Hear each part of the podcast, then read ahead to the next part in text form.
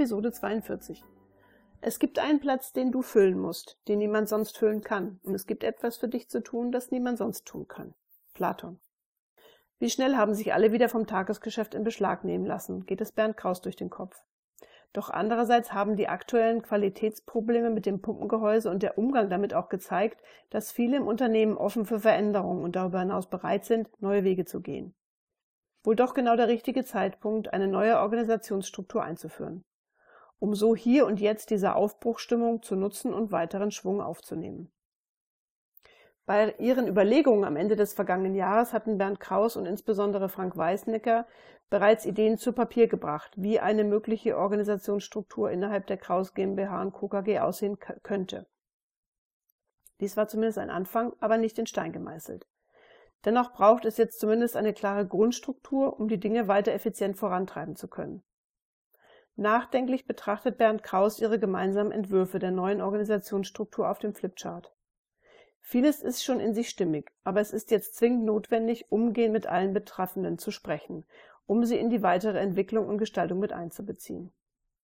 Das erste, aber auch wichtigste Gespräch war wohl das mit Peter Baumgartner geführte, da dieser den neuen Bereich Supply Chain Management übernehmen soll.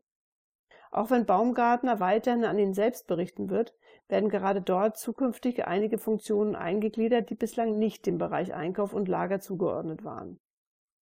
Aber auch die heute noch anstehenden Gespräche mit dem Supply Chain Management bzw. SCM-Team um Peter Baumgartner und darüber hinaus mit den Herren Alexander Moser und Thomas Leiter sind wichtig. Zumal gerade in letzterem eine gewisse Brisanz liegt, da beide zukünftig einen Teil ihrer Verantwortung abgeben müssen. Und das, so ist sich Bernd aufgrund eigener Erfahrung im Klaren, ist immer so eine Sache. Würden sie sich dadurch degradiert fühlen, beziehungsweise nach ihrer eigenen Einschätzung einen Gesichtsverlust erleiden? Nun, wie auch immer die beiden genannten darauf reagieren werden, so würde gerade das Gespräch mit Leitner Moser von ihm, aber auch von seinem Schwager Frank einiges an Fingerspitzengefühl abverlangen. Abgesehen vom Inhalt wollte auch die Abfolge der heutigen Gespräche wohl durchdacht sein.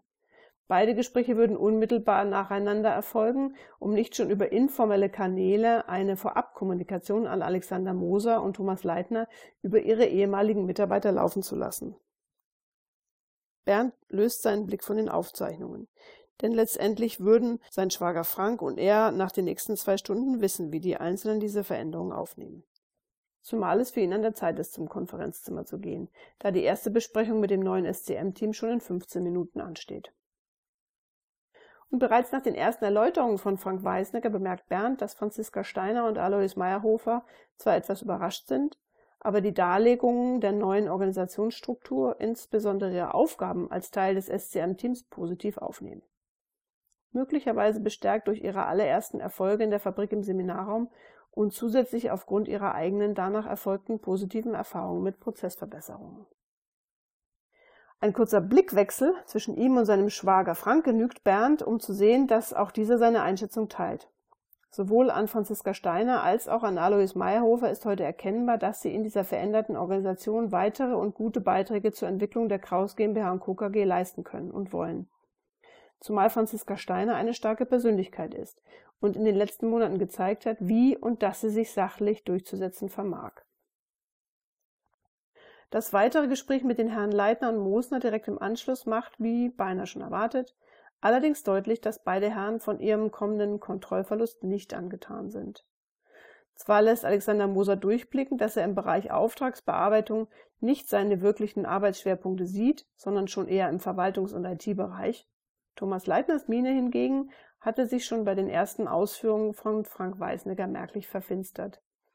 Die Arme verschränkt, nimmt er die weiteren Ausführungen dann auch lediglich schweigend zur Kenntnis. Nicht, dass jetzt ein besonders glücklicher Moment dafür wäre, aber Kraus Junior fühlt sich an Franz Großmann und seine Reaktionen auf Anweisungen und die damit verbundenen Veränderungen erinnert.